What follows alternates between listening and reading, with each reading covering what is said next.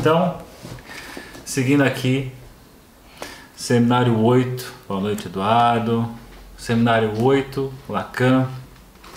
Se tudo der certo, nós vamos atravessar esses, esse seminário inteiro. Vamos ver aí se vai ser possível tirar a porcaria do relógio que fica entrando na Siri. É, então, se for possível aí caminhar por esse seminário, se tudo der certo inteiro.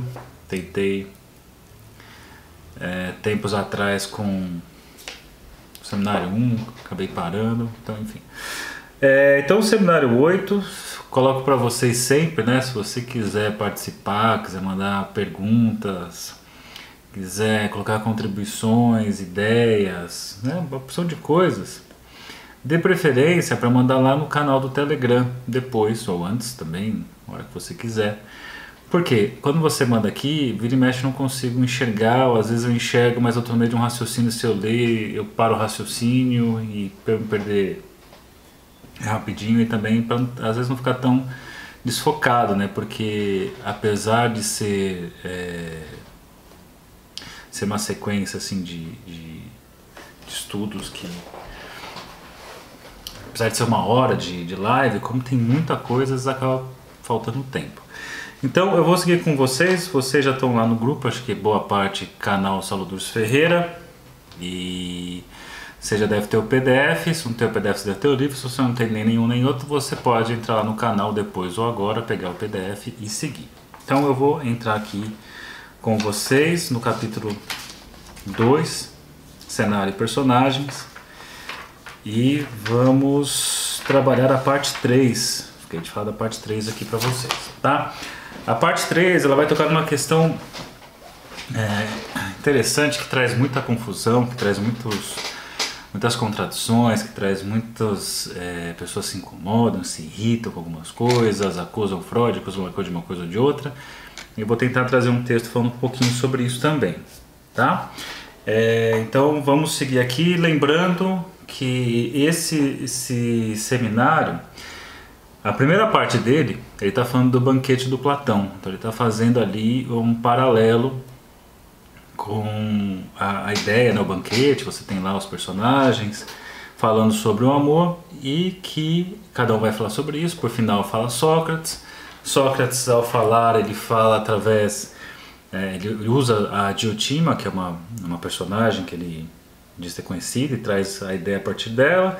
Depois vai aparecer Alcibiades em cena, acontece lá um certo mal-estar, aí o Lacan vai dizer que aí está o, o, ponto que nos interessa, justamente esse lugar, né, o momento que Alcibiades aparece, se declara Sócrates, e que eu até trouxe para vocês em alguns dos encontros anteriores, que essa outra coisa, isso que ninguém se interessou, muitas vezes fica de fora nas discussões e ilustrações do, do, do, banquete é o ponto que o Lacan vai se apegar, o ponto que o Lacan vai trabalhar.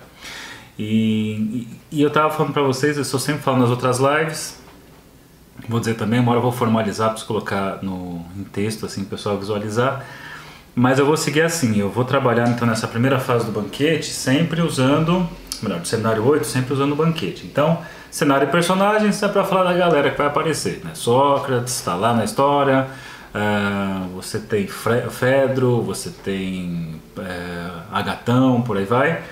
E só que o Lacan vai apresentar um por um, da mesma forma que no banquete é um por um que fala e faz lá o seu elogio, faz lá as suas colocações sobre o amor.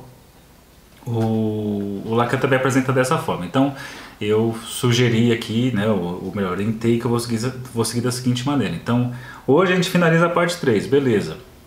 Qual é, o 8 é a transferência. Então, eu, próxima semana, provavelmente, a gente consiga acabar aqui a parte 3 do capítulo 2. O capítulo chama-se A Metáfora do Amor, que é o discurso do Fedro. Então, o que, que eu vou colocar como orientação? Leiam no banquete o discurso do Fedro, primeiro. Depois, leia o Lacan falando no capítulo 3, e aí eu vou trazer aqui. Provavelmente vão ser duas lives para cada capítulo. Só essa daqui, que esse capítulo teve mais de uma live a princípio, porque eu tinha que falar, dar um recado aqui para vocês. Então, para a semana que vem, vai ser o 3, Fedro e também a leitura do Fedro no banquete, tá? Então aqui vamos para o capítulo 2, parte 3, vou ler algumas partes e aí eu vou caminhar para um texto, vou orientar vocês já já. Mas vamos colocar o problema, né? Vamos colocar a situação, um problema aqui para nós nesse encontro de segunda noite. O amor grego é preciso que se acostume a essa ideia. É o amor dos belos rapazes, né?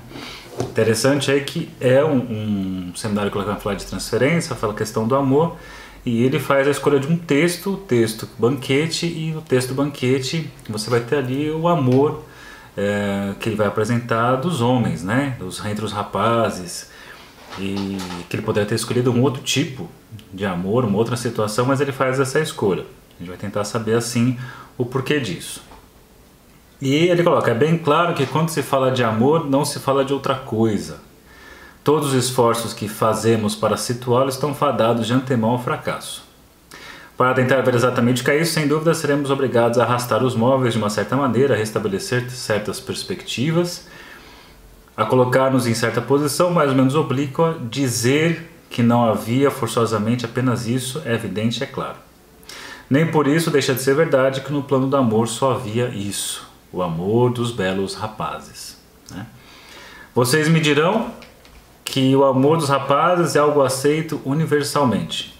Que interessante aqui. Ó. Há muito tempo que o dizem alguns de nossos contemporâneos que lamentam não terem nascido um pouco mais cedo. Né? Vão dizer assim que ah, na época da Grécia a homossexualidade era valorizada, liberada, né? era uma coisa é, não tinha-se esse olhar depreciativo. Aí o Lacan coloca: não, ainda assim, em toda uma parte da Grécia, ele era muito mal visto. Aqui. Melhorou? Acho que melhorou, né? Então aqui, ó, não, ainda assim, em toda uma parte da Grécia, ele era muito mal visto.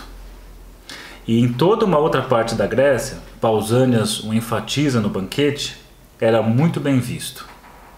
E com isso, era na parte totalitária da Grécia, entre os beócios, os espartanos, onde tudo que não era proibido era obrigatório. Não apenas isso era muito bem visto, mas era uma ordem a se cumprir, não havia como furtar-se a ela. Daí, né, pulando o próximo parágrafo, ele está preparando aqui para explicar a questão, a ideia do amor dos, belos dos belos rapazes, né? Então tudo isso nos ensina grande coisa. Não, tudo isso não nos ensina grande coisa, senão que isso era mais verossímil e sob a condição de compreendermos mais ou menos ao que corresponde. Para fazer uma ideia, devem se referir ao que eu disse no ano passado sobre o amor cortês. O amor cortês é aquele amor à distância, né? Aquele amor que a pessoa está é, sempre ali cortejando, mas não se aproxima, mantendo uma distância segura, que é uma ideia que eu já trouxe algumas vezes. O Lacan fala muito no seminário 7 sobre isso, né? A posição com relação ao objeto, nem perto demais, nem longe demais. Longe demais perde o efeito atrativo, né? Então eu me desinteresso pelo objeto. Perto demais eu me decepciono, né? sabemos disso e então manter uma distância segura, como diz aí o Jean Giovanni, né? Estou casando, mas o grande amor da minha vida é você. Então, se você até já fez isso numa live no ano passado, se você quer se manter apaixonado por alguém, não fique com essa pessoa, né? Você precisa manter uma certa distância, não completamente longe, não absolutamente perto. Então você tem aqueles casos das pessoas que se afastam, mas de tempos em tempos dão e aí sumido, e aí sumida, né? Só para manter aquele efeito levemente gravitacional, né? De atração sobre o outro. Então, é, quando a gente pensa no amor cortês, tem muito disso, né? E é engraçado, ah, quando você vai prestar mestrado, ah, quero prestar mestrado na USP. É, como é que eu faço? Ou qualquer lugar, né? Uma das coisas que você tem que fazer é cortejar o seu futuro é, orientador. Cortejar fica ali, interessado. Nossa, que interessante. Li seus artigos e por isso estou aqui. Quem sabe conseguir uma vaga com você no seu grupo de pesquisa. Então você tem que se mostrar interessado, não perto demais, não longe demais, para manter a coisa num certo nível. E eu entendo assim que boa parte das nossas questões, talvez seja aí onde esteja uma situação que nós chamamos de o cálculo neurótico do gozo, né? Não é exatamente só isso, é bem mais complexo a ideia, mas é o cálculo que nós fazemos para saber que distância podemos ficar do objeto. Perto demais, decepção, longe demais, esquecimento, que cai no paradoxo ali do porco-espinho, do Schopenhauer, perto demais eles se furam, afastados demais eles morrem de frio. Então, ele está dizendo aqui, então esse amor cortês, não é a mesma coisa, mas ocupa na sociedade uma função análoga. Então veja, está chegando o amor cortês e começou falando do amor dos belos rapazes. É bem evidente da ordem da sublimação, no sentido que tentei no ano passado fazer uma ligeira retificação em seus espíritos sobre o que venha a ser realmente essa função. Aí ele coloca mais para baixo, ó, é... deixa eu ver aqui. Não, não se trata aí de nada que se possa classificar no registro de uma regressão escala coletiva. E ele vai dizer, eu quero chegar no ponto que interessa para poder entrar um pouquinho de um outro texto, que ele fala aqui, ó. É de modo bem evidente uma outra coisa, é um fato da cultura e é também no meio dos mestres da Grécia, no meio de pessoas de uma certa classe, no nível onde reina e se elabora a cultura, que esse amor é posto em prática. Estou no capítulo 2, parte 3, 1, 2, 3, 4, 5, o quinto parágrafo da parte 3 do capítulo 2. Esse amor, evidentemente, o grande centro de elaboração das relações interhumanas. Então, esse tipo de amor aí. E ele continua.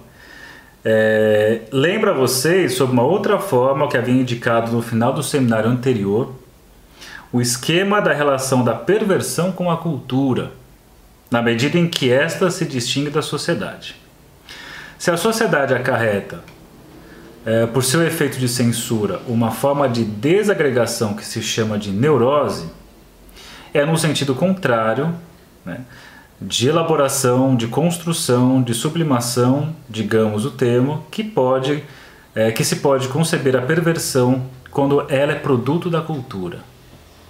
E o círculo se fecha a perversão trazendo os elementos que trabalham a sociedade, a neurose favorecendo a criação de novos elementos da cultura. Então, lembrando aí, só para atualizar, que o Freud ele vai entender que a cultura ela é decorrente da, da sublimação dos nossos impulsos eróticos e agressivos, que não colocamos em prática, senão viraria uma barbárie Colocamos então a coisa numa prática muito menor do que realmente seria da forma original. A nossa fantasia acaba sendo que entra como uma compensação da, do nosso refreamento, né, da impossibilidade de realização dos nossos impulsos sexuais agressivos.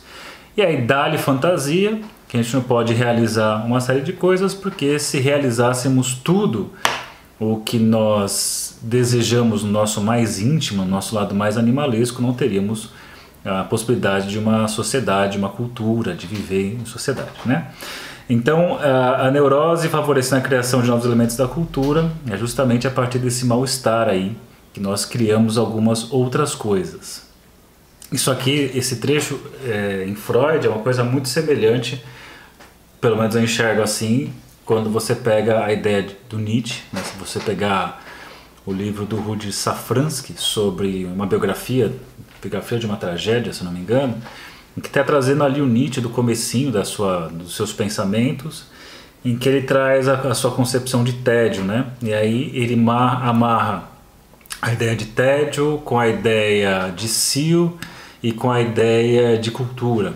Então vai colocar que o animal humano por algum motivo ele vai para além do estágio do cio, sabe-se lá por ele foi para além disso, e enquanto os animais encontram elementos que saciam a sua necessidade, seu desejo, a sua busca, o humano encontrou alguma coisa que não sacia, então está constantemente é, excitado, constantemente buscando alguma coisa, e obviamente, por estar constantemente assim, nunca vai encontrar alguma coisa que satisfaça. E diante da, da impossibilidade de sem satisfação vai aparecer o tédio, né? E entediado, ele apressa-se a produzir cultura como forma de compensar o mal-estar, a frustração é, da sua posição desejante frente à oferta de objetos que existe no mundo.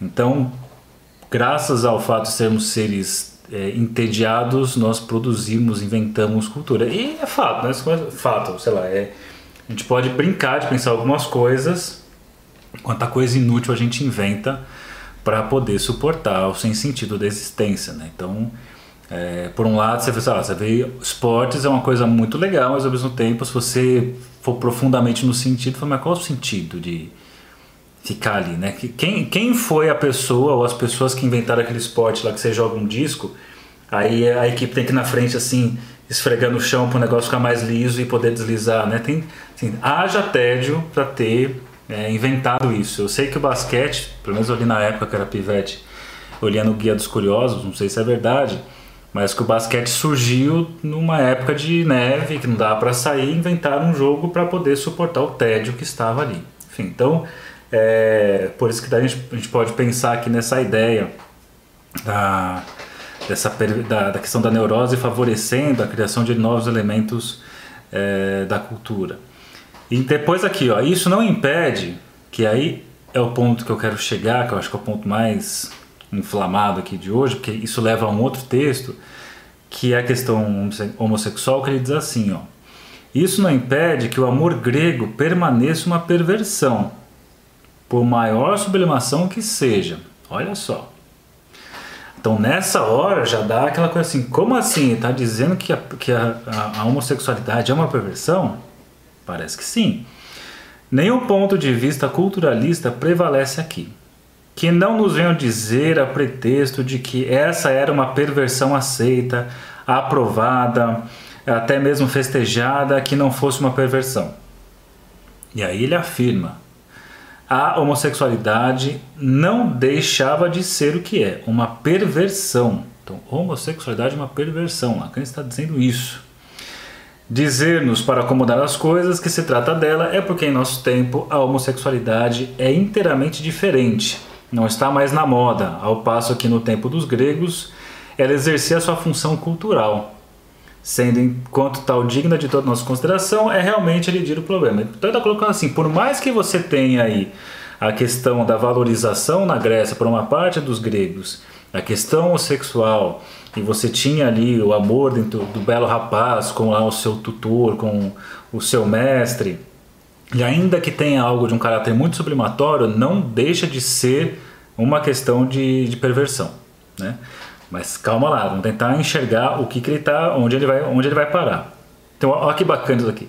A única coisa que diferencia a homossexualidade contemporânea e a perversão grega, meu Deus, acho que só pode ser encontrada na qualidade dos objetos. Aqui, os ginasianos, né, aqui hoje em dia, é, são espinhentos, cretinizados pela educação que recebem. Entre os gregos, né? Lá naquela época, as condições eram favoráveis é, a que fossem eles objeto de homenagens, sem que se tivesse que buscar esses objetos nas esquinas recônditas, na, na sarjeta. Essa é toda a diferença. Ele traz algumas coisas aqui, e antes de eu ir para frente, porque depois ele vai fazer aqui um comentário a respeito do lugar da mulher, que Sócrates fala a princípio, né, melhor, ele fala no banquete através né, vai usar Diotima para falar sobre a questão do amor. Vai falar um pouquinho mais para frente que a diferença que existia entre a mulher antiga e a mulher moderna é que a antiga exigia o que lhe era devido, atacava o homem e que a mulher não faz isso hoje. Né? Vai trazendo algumas coisas e depois ele vai dar um pulo aqui e vai trazer uma outra ideia que tem nessa parte 3, que é sobre o amor e ser um sentimento cômico. Mas antes de eu pular o amor ser um sentimento cômico, eu quero fazer uns comentários aqui, dar umas pinceladas num artigo, um artigo que eu vou deixar disponível depois lá no, no grupo do Telegram, Saulo Durso Ferreira Psi, tá? De qualquer forma, você se, você, se você quiser procurar, é um texto, se você colocar no Google você acha. É um artigo chamado assim: Homossexualidade e perversão não, homossexualidade e perversão no campo da psicanálise. É um texto muito legal, porque veja só a proposta que esses autores têm. Tá? É o Richard Harrison Couto, Tayane dos Santos Lage. Né? É, o Mark é, ele é doutor em psicanálise e ela é graduada no curso de psicologia. Então, vou pegar algumas partes interessantes para a gente pensar. Então, eles começam dizendo nesse artigo, e acho que é muito interessante, porque é o Lacan dizendo, ó, mais uma vez, é, a homossexualidade não deixava de ser o que é? Uma perversão. Então, ele está patologizando a homossexualidade? Será que é isso? Então, vou dar umas pinceladas aqui para a gente tentar entender se é isso ou se não é isso.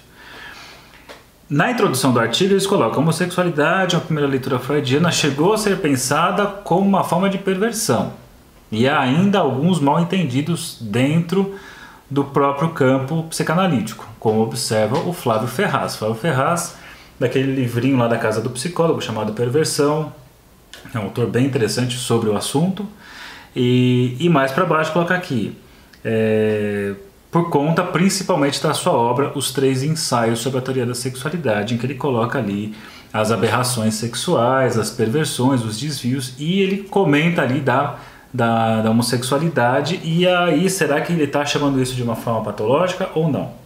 Olha só, esta confusão pode ser estabelecida porque nesta obra, os três ensaios sobre a teoria da sexualidade, Freud ainda descreve a perversão como uma forma de desvio relativo à meta sexual, tá? Não vou entrar muito nisso aqui, traz na sequência um ponto que eu acho bem legal de, de trazer para vocês, que é uma diferenciação das palavras perversão e perversidade. Que diz aqui, ó, a palavra perversão tem a mesma ascendência de uma, do termo perversidade. E isso leva a um desentendimento com relação aos dois termos. O primeiro é utilizado com frequência no plural, a gente fala de perversões normalmente, né? Que é designado como comportamento muitas vezes que é designado como comportamento que muitas vezes é relacionado ao ato sexual de uma pessoa. O segundo termo, perversidade, significa uma disposição constante do caráter que remete a algo agressivo, também visto como uma crueldade, algo maligno que é designado ao fazer o mal a um outro, né? Então tem esse perigo aí de, de fazer essa confusão Acho que essa divisão é interessante de ser pensada. E aí mais para baixo diz assim, ó, este artigo, né, o artigo que eu estou lendo aqui para vocês, tem como objetivo principal de rebater os equívocos cometidos por determinadas leituras da obra de Freud. Né? É, Joel Dor também fala sobre a sexualidade e a perversão, sim. Então o artigo tem o objetivo principal de rebater os equívocos cometidos por determinadas leituras das obras de Freud que ainda persistem em relação à homossexualidade e perversão através de um estudo das próprias obras freudianas, ou seja, usaremos a letra de Freud para tal objetivo. Então vamos usar Freud para mostrar que Freud não está reduzindo uma coisa a outra. É, e aí ele vai colocar assim: em alguns momentos vamos utilizar Lacan, porque Lacan é um cara que, que está ali relendo Freud, atualizando umas leituras freudianas. E por fim, o que ele coloca nessa introdução? Então, além do objetivo principal, o artigo tem os objetivos de. Olha que legal! O artigo chama Homossexualidade e Perversão no Campo da Psicanálise. Diz assim: verificar a afirmação de Freud de que a homossexualidade se trata de uma escolha de objeto sexual, podendo ser tanto uma, esco um, uma escolha de objeto homossexual ou heterossexual. Demonstrar que a heterossexualidade passa a ser uma prática sexual localizada em qualquer uma das estruturas clínicas e demonstrar a afirmação de Lacan de que todo ser humano pode se situar de um lado ou de outro na partilha dos sexos, independente do sexo genético, hormonal, anatômico ou social. Certo? Então, olha que interessante isso aqui que ele está colocando. É, tanto verificar na obra de Freud, pra, é, tentar eliminar esses equívocos, mostrar que para Freud a questão da ideia é, de uma escolha de objeto homossexual e heterossexual, as complicações são iguais para os dois lados. Né? Se você ler os três ensaios, o Freud coloca dessa maneira.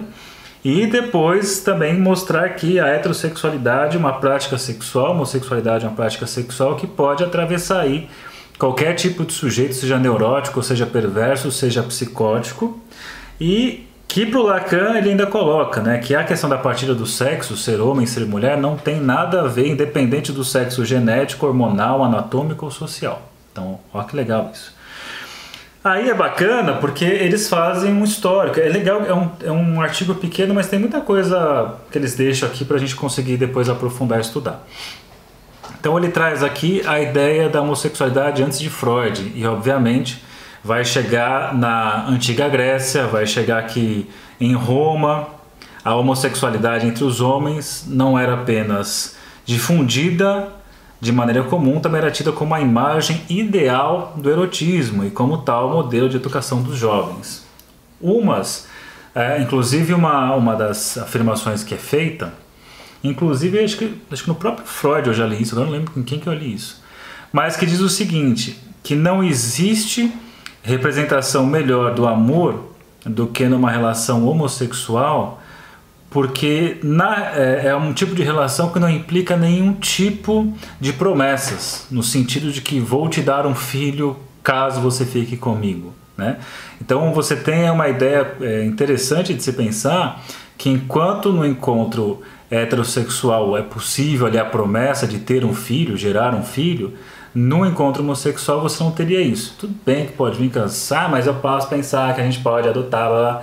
Não estou entrando nos N desdobramentos que isso tem, mas pensando no, no, no fundamental ali, né? na base, um raciocínio inicial bem interessante, que seria, como coloca aqui, ó, a imagem ideal do erotismo e como o próprio modelo da educação de jovens. Deixa eu só reiniciar. Aí vai trazer algumas coisas, uma coisa bem interessante que diz aqui, ó na antiguidade, as redes sociais e sexuais traduzem o fato de que, para as pessoas daquela época, a diferença sexual era concebida conforme o modelo da dualidade senhor-escravo. O que era considerado monstruoso ou contrário à natureza não era o fato do sujeito ter relações sexuais com outra pessoa do mesmo sexo, porém, olha que curioso isso, de aceitar uma posição passiva quando era um homem livre. No mundo antigo, o ponto importante era não ser escravo, não ser passivo. Ser ativo, ser senhor, isso era símbolo é, de masculinidade.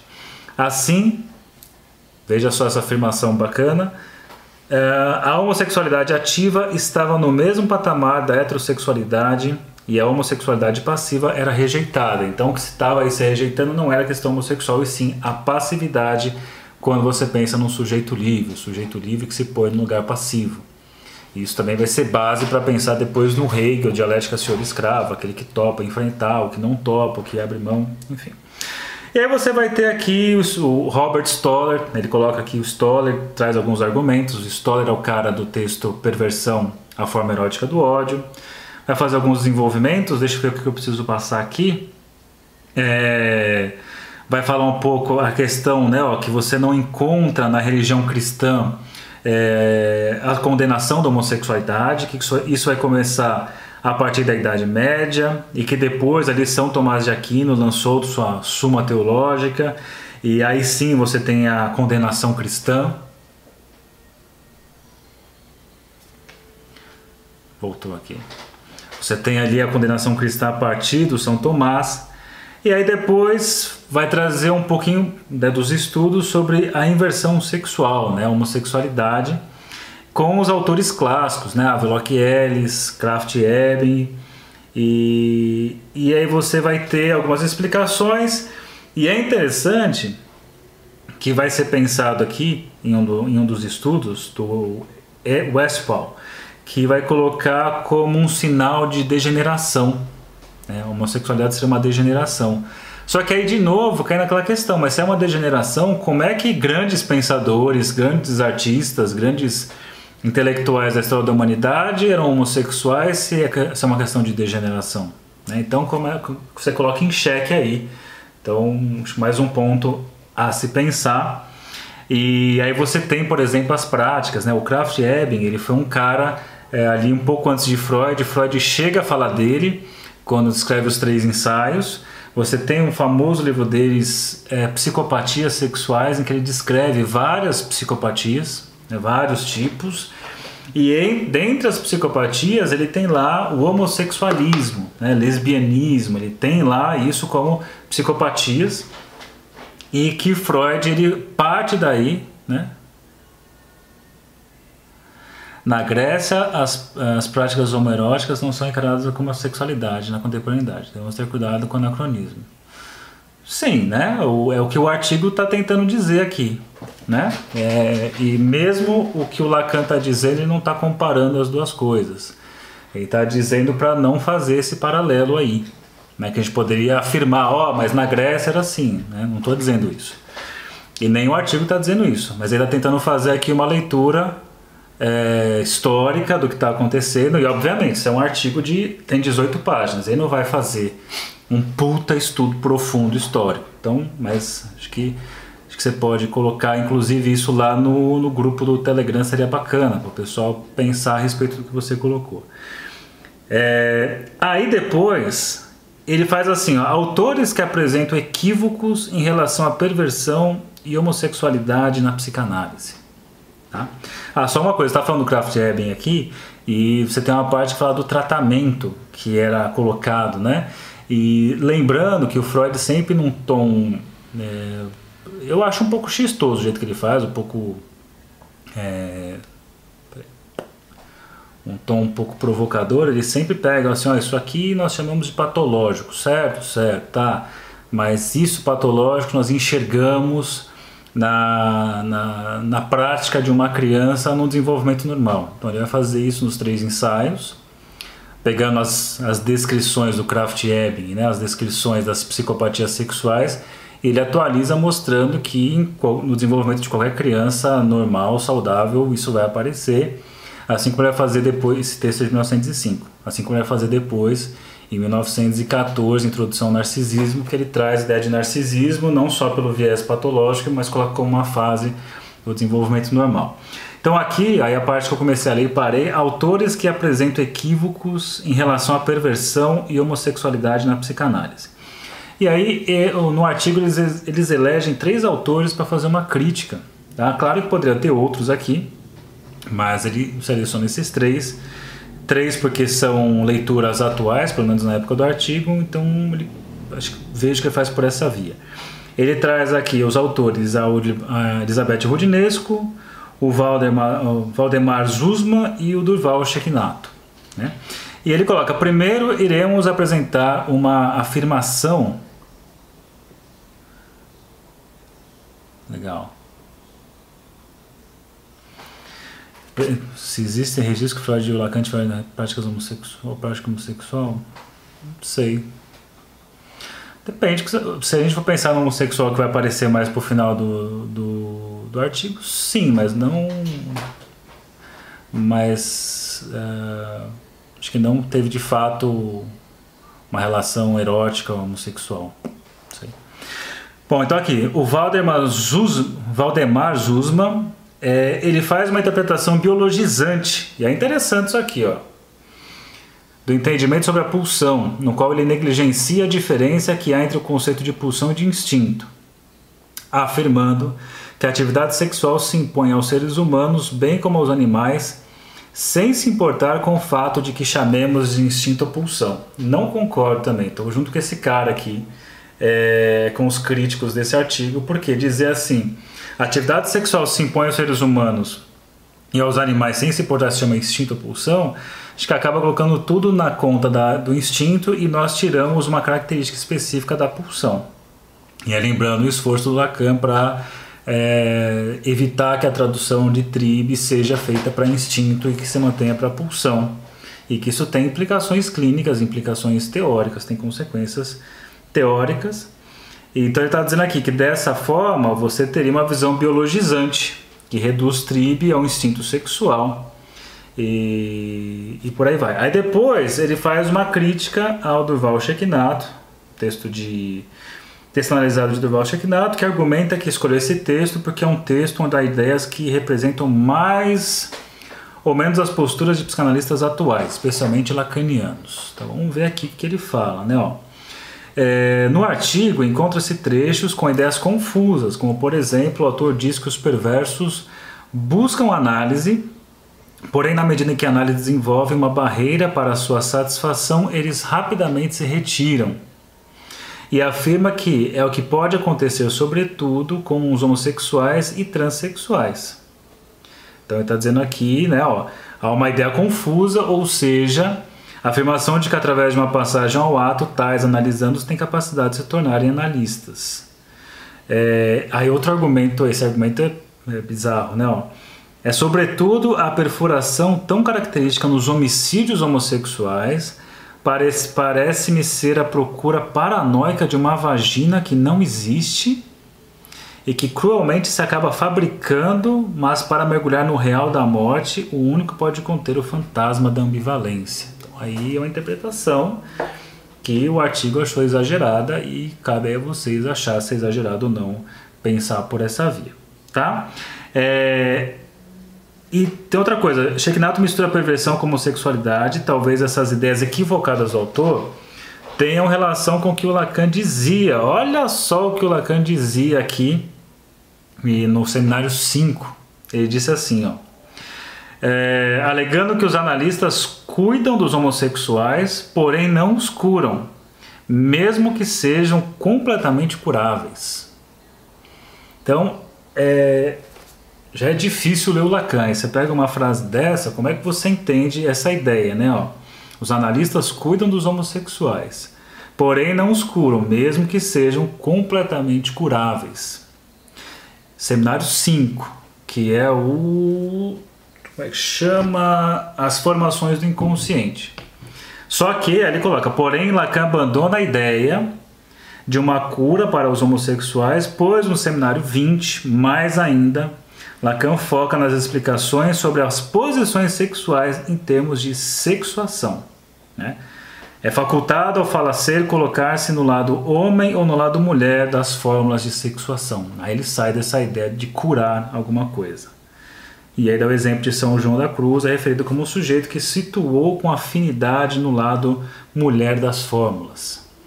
E aí chega na crítica da Rudinesco, que foi o trechinho que eu postei né, uma das postagens que eu fiz chamando para a live, diz assim, ó, dito isso, é, que é um que, que, que está no capítulo a, psicanálise, a prova da, a prova da homossexualidade, que está no livro As Homossexualidades na Psicanálise, na história de sua despatologização, é um livro bem interessante aí que você encontra é, acho que ainda encontra para vender, né? Eu tenho ele, tenho o Kiné, tenho o Coutinho Jorge, que são os organizadores. E aí tem essa seguinte fala dela. Dito isso, Lacan não tinha a mesma concepção que Freud da homossexualidade. Ao seu ver, com efeito, ela não tem nada a ver com uma orientação sexual. Personagem altamente transgressivo, Lacan era marcado pela leitura das obras de Sade e por seu contato com Bataille. Sua fascinação pela homossexualidade grega, que nós vemos bem no seminário 8, então sua fascinação pela homossexualidade grega levava-o de uma parte a fazer da figura, olha que interessante isso aqui, ó, a fazer da figura do perverso a encarnação da mais alta intelectualidade ainda que, e de outra, haver toda forma de amor, até mesmo de desejo, como algo perverso. Toda forma de amor, até mesmo de desejo, como sendo algo perverso. Que aí você pensa assim, né? A, a questão homossexual é perversa, mas é a questão do amor é perversa, a questão do desejo é perversa. Hum. Assim como Lacan psicotiza a clínica das neuroses, do mesmo modo, tende a haver a perversão em todas as, as manifestações do amor. É nesse contexto que ele faz da homossexualidade quanto tal uma perversão e não uma orientação sexual. É interessante aqui a fala da Rudinesco, né? Porque quando você pensa assim, o desejo é sempre parcial, nunca é uma questão de uma totalidade. Né? Ah, quando você pensa no amor, você tem ali ou mais uma vez, uma ideia de colonizar o outro, de pegar uma parte do outro e fazer ali o, os meus domínios, tem algo de perverso nisso. Então, será que toda forma de, de amor é dessa maneira? Né? Então aqui coloca Lacan via toda forma de amor. Aqui não, é a colocação que ele põe, não. Rodinesco faz uma leitura equivocada dos textos lacanianos, pois nas obras de Lacan não há nenhuma constatação de tais argumentos. Portanto, não parece correto afirmar que Lacan via toda a forma de amor como algo perverso. Hum, então, a leitura que ela faz aqui e que parece que né, seria perverso na questão do, do desejo do amor, aí ó, tem gente perguntando aqui, ó, se você olhar no, no artigo, aí eles discordam faz uma leitura equivocada dos textos, pois na obra de Lacan não há constatação de tais argumentos. Isso é interessante, né? Porque aí você tem uma interpretação da Rudinesco e a fala dela vem de uma interpretação. Não que isso esteja escrito por Lacan. Então esse é o ponto que eles estão criticando. Né? Então antes a gente pensar que é, porque a questão da inteligência, ou por que a questão do amor é perversa, ou a questão do desejo perversa, a questão anterior é: e onde está escrito isso no Lacan? Né?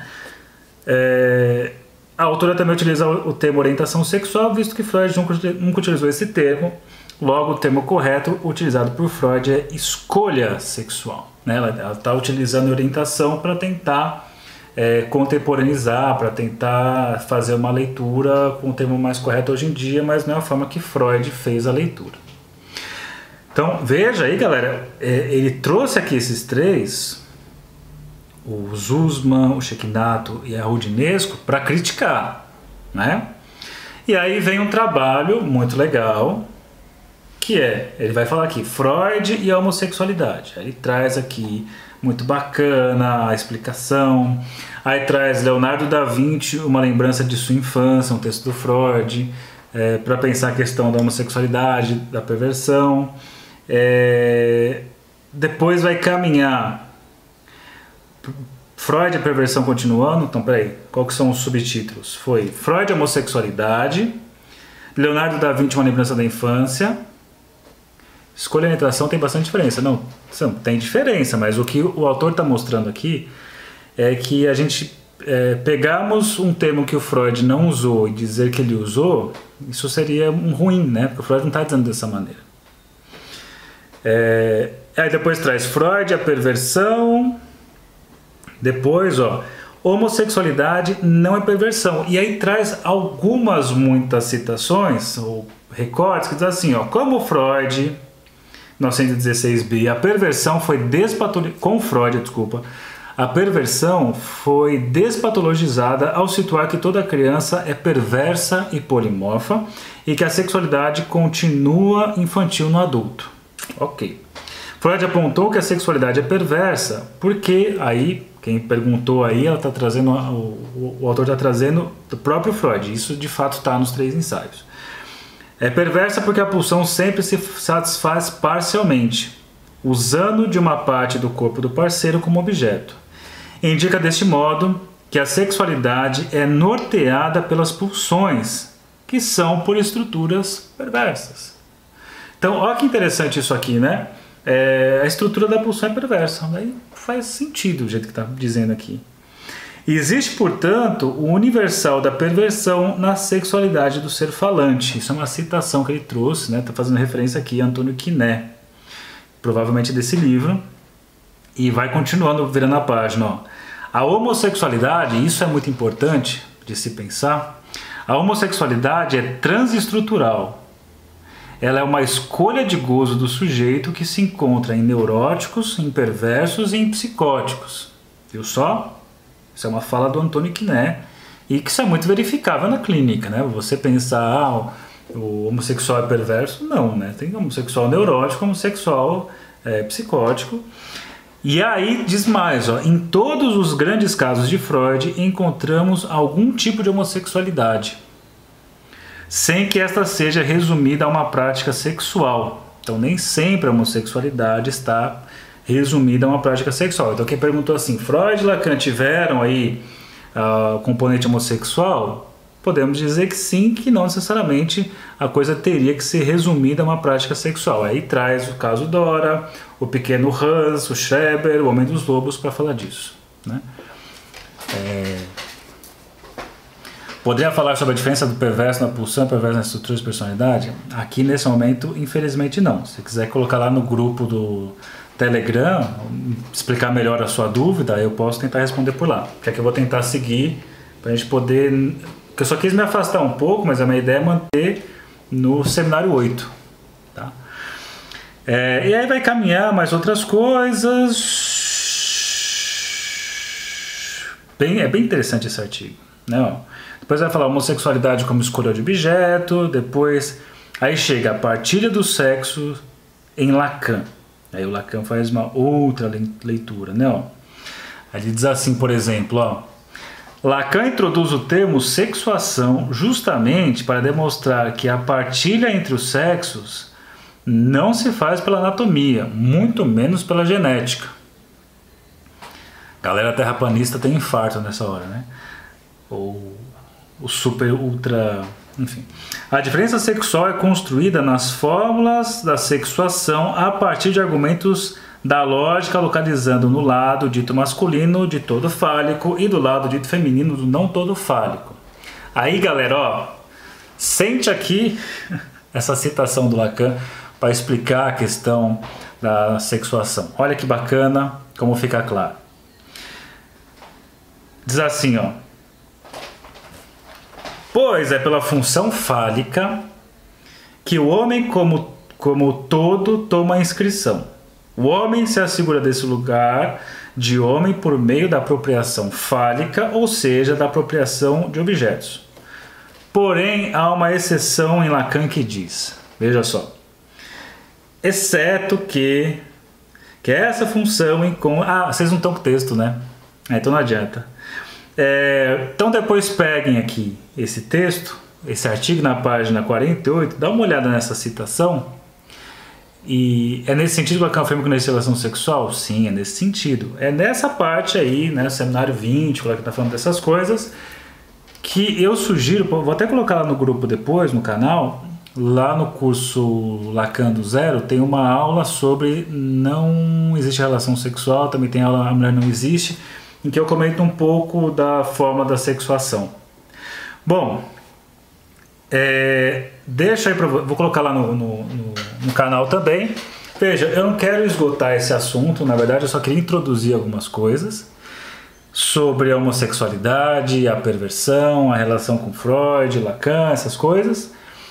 Para quem quiser, e por isso que eu falei que ler seminário do Lacan é muito legal, por isso. Você começa aí e pode ser que no caminho você ache um tema que te interessa você vai seguir por ele, vai seguindo por ele.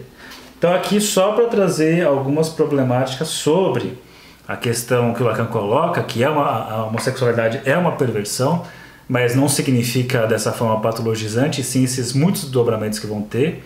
Né? Então aqui é seminário 8, seminário 5 ele falou uma coisa, seminário 20 ele fala outra coisa. Então quem quiser percorrer aí, caminha. É...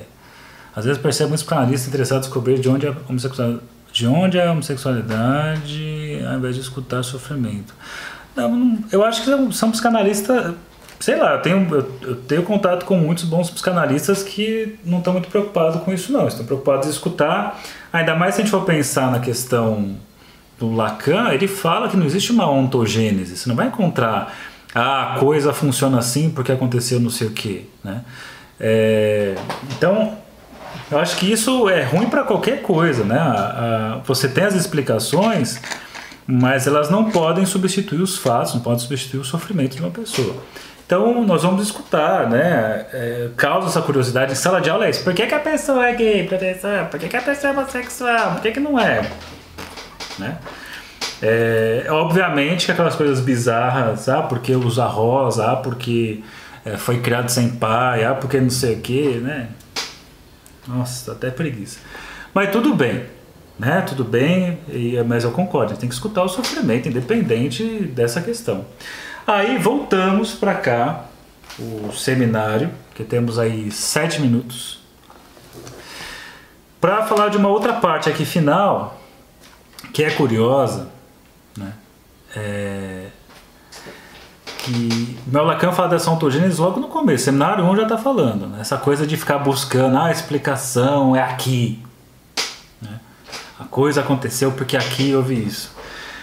Porque quando você cai nesse modelo de, de explicação do porquê a coisa é assim, aí vem a tentação de, ah, então tá, então vamos criar é, uma psicanálise preventiva para evitar que a pessoa tenha isso, seja aquilo, seja aquilo outro. Aí ferrou, né? Bom, aí se você seguir no, na parte 3, lá pro. Lá quase no final, eu acho que vem uma coisa bacana quando ele faz uma referência ao amor ser um sentimento cômico. Também vou colocar no grupo, no, no canal, é, uma entrevista curtinha do Jacques Miller, genro do Lacan, falando sobre amor e falando como é, tem algo de cômico no amor. Né? Então ele diz aqui, ó, há duas coisas que observei em meu discurso no passado referentes ao amor e vou recordá-las a vocês. A primeira é que o amor é um sentimento cômico. Vocês verão em suas investigações o que vai ilustrá-lo, e para esse fim daremos o fechamento que irá nos permitir chegar ao que é essencial, a verdadeira natureza da comédia. Isso é tão essencial e tão indispensável que a razão de existir no banquete essa presença que no decorrer do tempo os comentaristas jamais conseguiram explicar, a de Aristófanes, que no entanto era historicamente falando o inimigo jurado de Sócrates. A segunda coisa que gostaria de dizer que vamos encontrar a todo instante, que nos servirá de guia, é que o amor é dar o que não se tem. Então daí ele vai, te dar, vai dar duas liçõezinhas para nós. Primeiro, que o amor é um sentimento cômico. Segundo, que amar é dar o que não se tem, né? ou seja, dar a sua falta. Verão isso vir igualmente numa das espirais essenciais de que teremos de encontrar em nossos comentários.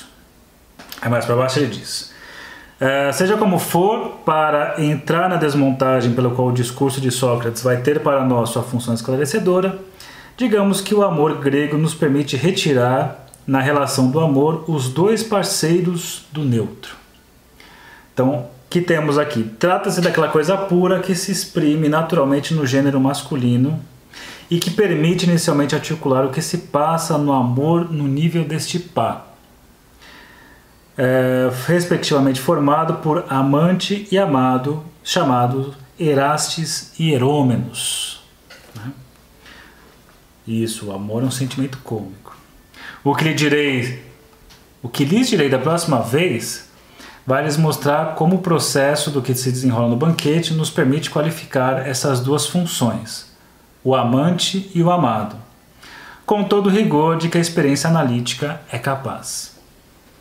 E aí vem o finalzinho que foi a postagem inicial. Em outras palavras, numa época em, que, a, em que falta experiência analítica como tal, quando inconsciente em sua função própria com relação ao sujeito, é certamente a dimensão mais insuspeitada e, portanto, com as limitações que isso implica, veremos aí claramente articulado algo que vem contar os píncaros de nossa experiência que tentei desenvolver diante de vocês sob dupla rúbrica no primeiro ano a relação de objeto e em seguida o desejo de sua interpretação, que é o seminário 6.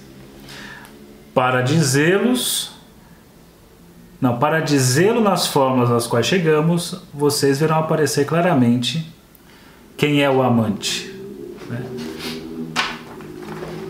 O amante como sujeito do desejo, com todo o peso que tem para nós este termo, o desejo. E o amado como aquele que, nesse par, é o único a ter alguma coisa. Então, o amante é o sujeito do desejo. O amado é aquele que tem alguma coisa. Aí cabe a questão, na relação analista-analisante, quem é quem? Quem é amante, quem é amado? Quem é o sujeito do desejo? Quem é que tem alguma coisa ali? A questão, além de deixar essa pergunta no ar para nós aqui, a questão é saber se aquilo que ele possui tem relação, diria mesmo uma relação qualquer, com aquilo que ao outro, o sujeito do desejo, falta. Então, de um lado, um que é o sujeito do desejo, o outro que tem alguma coisa. Mas será que essa coisa que o outro tem é aquilo que aquele que deseja deseja? Então, aquilo que você deseja no outro é aquilo que efetivamente você quer, Aquilo que o outro deseja em você é aquilo que o outro realmente deseja você pode oferecer isso para o outro? Como é que é isso? O sujeito do desejo é o analista? Não sabemos ainda, né? Vamos descobrir aqui ao longo desse seminário. Vamos encerrar então nossa live, live aula. E semana que vem nós continuaremos. O Júnior que estava aí, estava online, não sei se ainda está. Ele conseguiu o PDF do Diabo Apaixonado, que eu não achava em lugar nenhum. Ele já colocou lá no canal. É, também vou colocar no canal esse artigo que eu falei aqui da homossexualidade e perversão. Vou colocar o do Jacques Lamillet falando sobre o cômico, o amor e o cômico, não é exatamente isso, mas é uma entrevista. E eu vou passar ao longo da semana uma relação assim de como vocês podem fazer para estudar. Mas já adiantando, semana que vem nós vamos começar a falar do capítulo 3. Capítulo 3 é a metáfora do amor. Metáfora do amor é Fedro. Então o que você vai fazer? Você vai pegar o banquete, você vai ler o discurso de Fedro, depois você lê capítulo 3 que fala de Fedro, e aí você vem prontinho para a nossa live aula, live seminário, será que nós vamos chamar isso aqui. E aí você pode colocar suas perguntas, suas questões lá no Telegram, porque aqui às vezes eu vejo perguntas, não dá tempo de eu parar para responder, eu me perco inteiro ou saio do assunto, beleza? Então é isso, até semana que vem sobre transferência, seminário 8, mas provavelmente eu venho aqui outros dias da semana para falar de, de outros temas que tem a ver com os cursos, né? Como estou nessa época aqui de vender cursos, eu faço temas para poder amarrar com o curso que eu estou vendendo para vocês conhecerem. Olha o Júnior aí, foi ele, foi você, né, Júnior? Um abraço aí para vocês, um abraço para Gish, para Joane Semília, para Lúcio, para Rafaela, para Keila, para Eliane acupunturista, para Dinapoli Rosângela, é o Júnior. Ele, ó pessoal, agradeçam o Júnior aí, ó, tá vendo o Júnior? Agradeçam ele que ele arrumou o diabo apaixonado pra gente. É, isso aí, em love com esse cérebro. Ferreira Maria, William, Eliane, bênção para vocês. Tatiane Manduca, já acabou? Já acabou. Começou 7-1, acaba 8-1. Demais, parabéns. Tchau, Saulo. Então, boa noite e boa semana para vocês. E até o nosso próximo encontro do Seminário 8. Tchau.